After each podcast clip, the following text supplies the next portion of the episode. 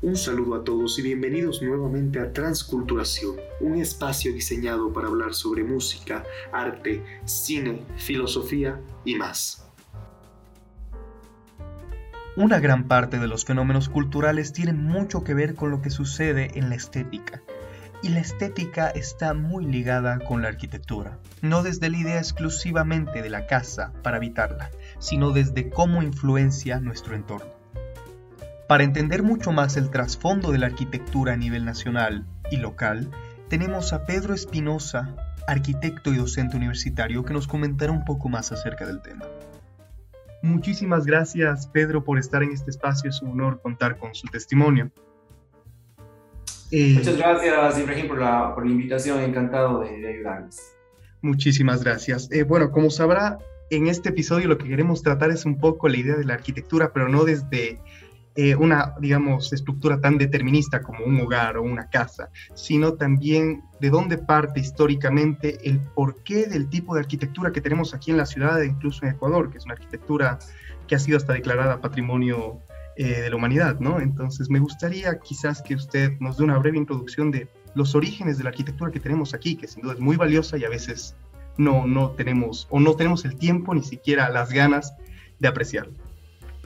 Seguro, es, es, un tema apasionante porque realmente uno cuando, cuando escucha la palabra arquitectura le asocia con, con edificación, con edificios, con construcción y cuando realmente la arquitectura es una síntesis de todos los fenómenos culturales y antropológicos de una, de una, sociedad, en este caso de una, de una cultura. Y claro, este, inclusive no se puede establecer, por supuesto tú puedes establecer una cronología, en cuanto a los periodos históricos de la ciudad, pero lo curioso de la, de la arquitectura nuestra es que es tan ecléctica que es una, es una sumatoria de, culturas y procesos que se van depurando a lo largo del tiempo. Y esa es la riqueza que nosotros tenemos, es decir, nuestro, nuestro crecimiento en el, en el desarrollo de las ciudades, te hablo de las ciudades ya cañaris, incas, las ciudades prehispánicas, que obviamente nacen ya de un, de un tema muy lineal en cuanto a su imperio, en cuanto al manejo de sus, de sus materiales, de sus técnicas constructivas, pero luego con, con la conquista ya, ya se produce una primera, una primera sinergia, ¿no? Los españoles imponen su, su, su arquitectura, de hecho, los templos españoles son impuestos sobre templos incas y, y, y, las casas incas son cimentaciones de las casas españolas. Entonces se, se, se, produce este primer proceso que te digo, que empieza a fusionar los dos tipos de arquitecturas, que no es que sea un rompimiento que es de la noche a la mañana, o sea, mañana llegan los españoles y, y, se borra del pasado 500 eh, o más años de historia de la arquitectura prehispánica. Es un proceso muy lento y es un proceso que también se va viendo las virtudes de, de, la arquitectura pasada. No solo es una imposición por imponer, sino también se empieza a, a valorar eh, inconscientemente ciertas cosas de la arquitectura pasada. Entonces, cuando se funda la ciudad eh, española, cuando Cuenca se, se, considera una ciudad colonial, que es un término muy peligroso porque eh, yo he visto inclusive en, ciertos spots publicitarios, hasta del mismo municipio o de entidades supuestamente avaladas, Cuenca ciudad colonial y realmente la, la, el legado de la arquitectura colonial en la ciudad es muy poco, es muy reducido. Tú encuentras eh, tal vez unas dos o tres casas coloniales en toda la ciudad. Obviamente los templos, los monasterios sí, sí lo son, pero la mayoría de la arquitectura que fue considerada patrimonial, que hablabas tú del tema de la UNESCO y todo eso, es por la arquitectura republicana. Es más bien la arquitectura que se da a, a inicios de la República. Yo hablo de finales de 1800, inicios de 1900. Ahí es donde realmente se produce el boom de la arquitectura eh, cuencana, en este caso, entre comillas, porque eh, todos los procesos de transformación cultural están ligados a, también a procesos de desarrollo económico. Y en esos tiempos de Cuenca tenía una particularidad. Finales de 1800, inicios de 1900, Cuenca estaba enfocada directamente a la exportación de sombreros de paja toquilla y a la cascarilla. La exportación de la cascarilla, la quinina, era el único remedio conocido para el paludismo en las guerras de ese tiempo. Entonces hubo una bonanza económica sin precedentes en la ciudad, nunca hubo una bonanza tan grande de la economía local, que era, una, era un pueblito chiquito de los Andes, empezó a transformarse y, y querer simular lo que pasaba en las metrópolis, metrópolis europeas, porque lo que pasaba es que los barcos iban llenos de aquí de, sombreros o de quinina o lo que sea, y regresaban llenos de cosas, y, regresaban llenos de, de, productos para sus viviendas, llegaban gradas, llegaban puertas, llegaban cielos rasos, llegaban ventanas, hasta llegaban chefs. Con eso te, te puedo dar una, cuenta de la bonanza económica que, que, hubo en, en, ese entonces. Entonces eso transformó totalmente la arquitectura de la ciudad. Es decir, una casa que tenía casitas pequeñas de adobe, eh, de dos pisos o de un piso, empiezas a ver fachadas republicanas muy cargadas de ornamento, con latones, con puertas de hierro forjado, con elementos decorativos muy impresionantes que daban cuenta un poco del poderío económico de ciertas familias y cómo eso fue transformando a las casas que no tenían tanto poder económico, pero que fueron emulando lo que tenía su vecino, que eran unas fachadas muy bonitas y todo eso. Entonces ahí se produce nuevamente este crisol de culturas que te digo, ¿no? Es, eh, naces de una, de una influencia arraigada en lo prehispánico, después la parte eh, colonial, digamos así, la herencia de la arquitectura eh, española, digamos así, y el, el, mayor porcentaje de, la arquitectura del centro histórico de nuestra ciudad es de influencia francesa, no es de influencia española. Entonces se produce este mix de arquitectura precolombina, eh, española, republicana, y ahora en los tiempos modernos, ya hubo en los años 70, 1970, 1960, el auge de la arquitectura de los ingenieros. Es decir, ya eh, las técnicas constructivas cambian y empiezas a hacer ya edificios rectos, cuadrados, realmente es una cosa apasionante eh, eh, entender esta metamorfosis de la ciudad, entendida desde la antropología, desde la cultura y desde las actividades económicas de la ciudad. Eso es determinante para, para el cambio de la estética de las ciudades, ¿no? Justamente hablando un poco de estética, hay algo que a mí siempre me ha llamado la atención y es una pregunta que siempre he querido hacerle a un arquitecto. Yo llevo, la verdad, un, un, muy buen rato releyendo este libro de aquí, que es El manantial de Ayn Rand, que no sé si más o menos conoce la historia, pero bueno, es sobre un, arquitecto, ¿no? El héroe se llama Howard Rourke y él lo que hace es eh, decirle al establishment de los arquitectos, yo voy a construir las casas que quiera y los clientes se me acercarán. No voy a ser alguien que construya para ellos, sino ellos simplemente les gustará mi arte, ¿no? Que me parece bastante poco práctico. Pero él habla mucho de esta idea de la arquitectura funcional, la arquitectura modernista, la que no tiene elementos de más, digamos, ¿no? Él echa hasta eh, analogías que van hasta lo absurdo, hablando de que el cuerpo humano no podría tener tres brazos, que lo mismo es la arquitectura que es ostentosa y sobrecargada. Y creo que ese es uno de los elementos que existe en la arquitectura que hay de nuestra ciudad, ¿no? y también tiene mucho que ver por las corrientes teológicas que había en esa época y cómo se van llevando esas referencias. Eh, pero usted cree que en una ciudad como Cuenca puede existir arquitectura modernista, práctica, y que no, a ver, no afecte el entorno eh, patrimonial que tenemos o siempre va a haber este dilema? Porque es algo a mí que, que me llama mucho la atención y no sé cómo podría resolverse. Por supuesto, yo creo que el sentido práctico de la arquitectura es lo que debe primar siempre, ¿no?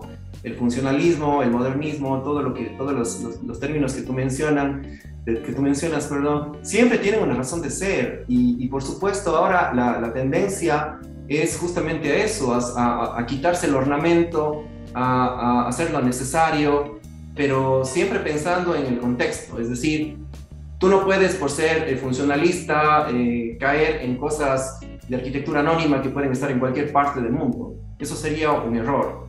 Así como un error sería tratar de recrear la arquitectura del pasado, así tal cual, porque dices, ah, la arquitectura de Cuenca es bonita yo me, yo me replico la fachada del Benigno Malo para una quinta que quiero hacerme su sudel.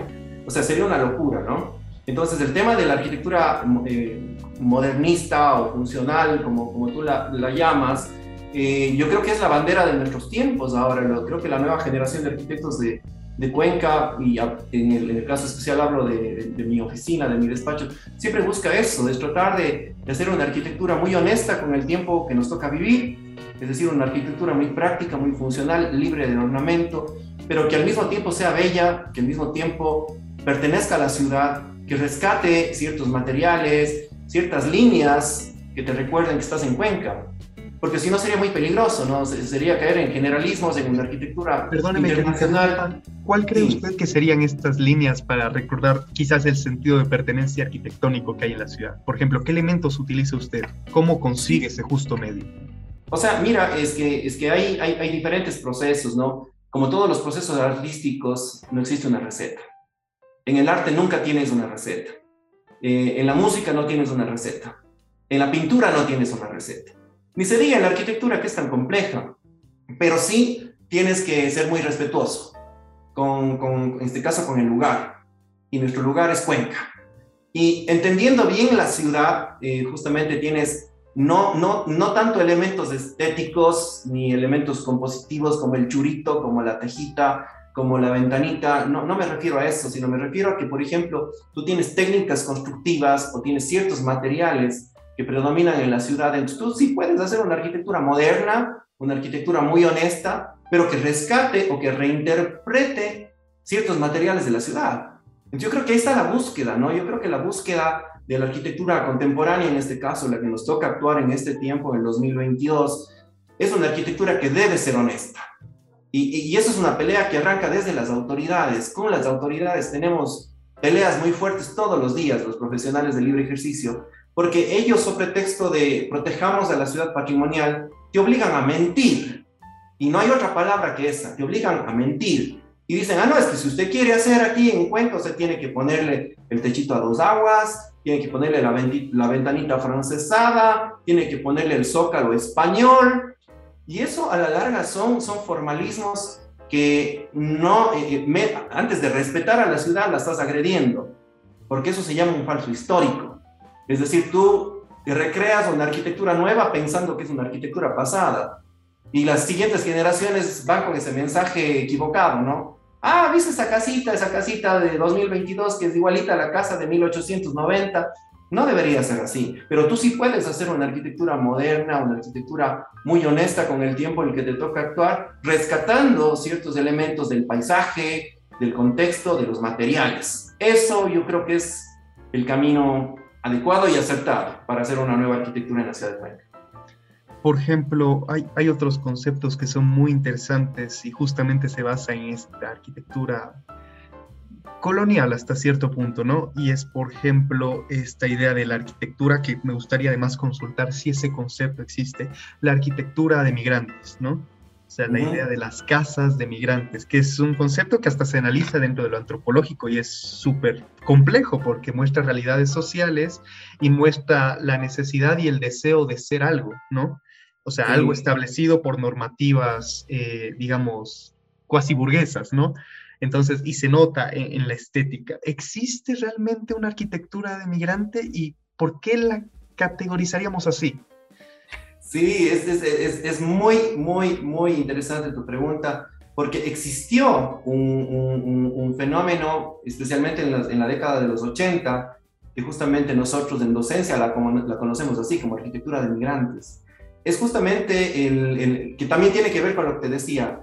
Fue un boom económico que se dio en los años 80 de personas del campo que migraban como mano de obra calificada, especialmente a los Estados Unidos.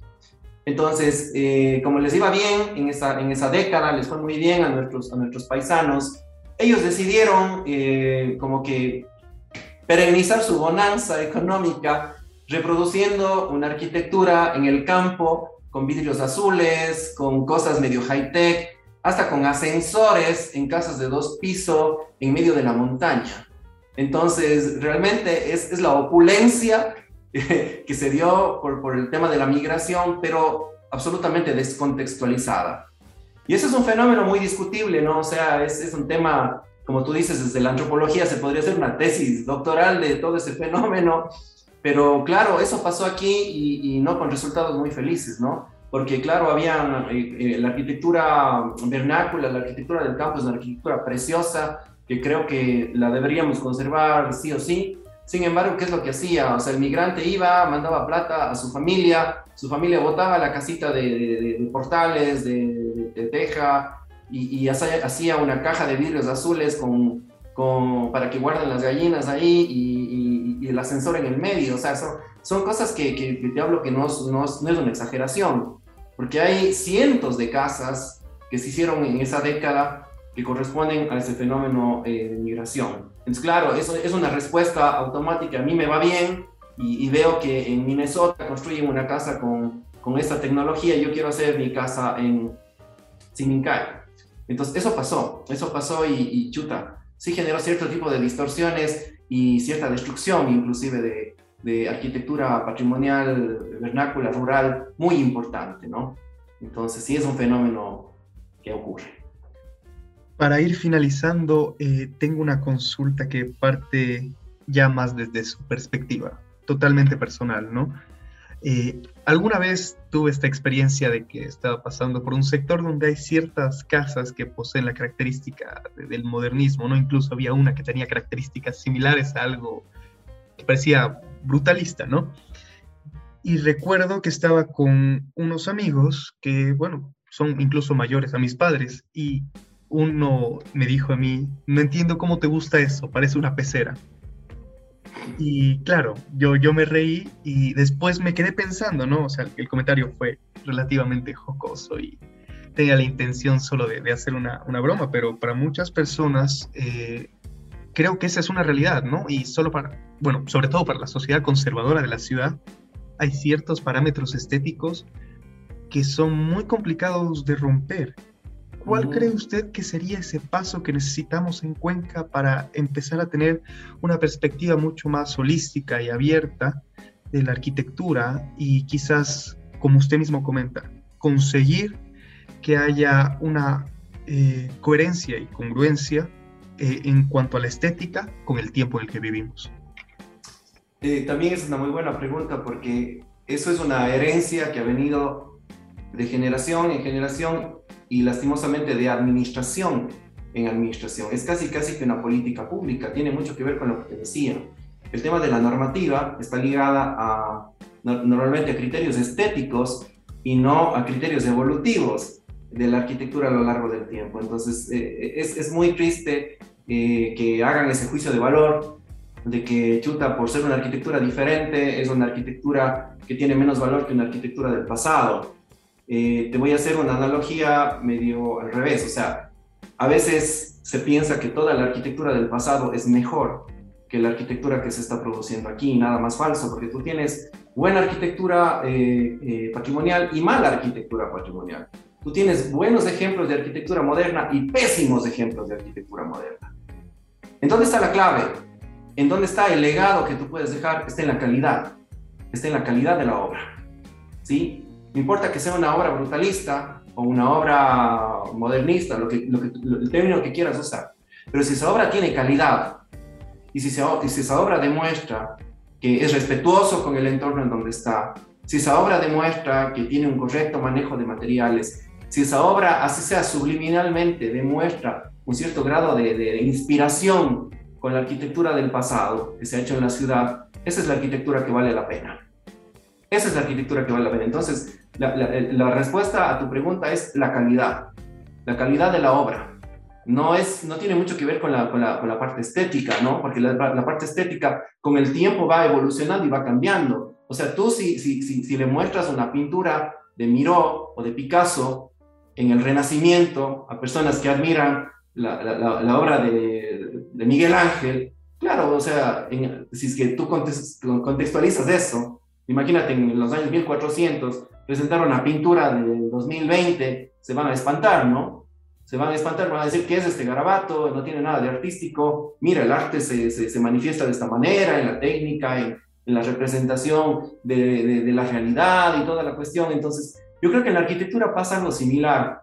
A veces la arquitectura, especialmente la arquitectura contemporánea, es incomprendida porque justamente dice rompimiento con los cánones eh, estilísticos clásicos o con con la cultura colectiva que te dice que solo lo que se parece a la arquitectura vernácula está bien y lo que no se parece está mal. No, nada más falso que eso. Yo creo que la respuesta está en la calidad y en la contextualización de la arquitectura. Muchísimas gracias, estimado Pedro, por estar en este espacio y por comentarnos un poco y sobre todo solventar muchas dudas que creo que la mayor parte de las personas tenemos con respecto a un área que sin duda alguna no manejamos porque es algo muy, muy especial para los arquitectos, pero creo que también sí debe haber un sentido general de la arquitectura y creo que es justo y necesario. Así que muchísimas gracias. Muchas gracias a ti por la invitación, encantado de participar en este podcast. Las conclusiones a las que podemos llegar es que sin duda la arquitectura debe ser valiosa, debe ser respetuosa, incluso que debe tener personalidad y alma. Es necesario romper con estos cánones estéticos que ya tenemos establecidos desde periodos coloniales con respecto incluso a la posición social. Con este episodio damos por cerrada esta segunda temporada de este podcast, Transculturación, un espacio en el que hablamos sobre arte, música, cine, filosofía y ahora arquitectura. Yo soy Ibra y nos vemos en otra temporada.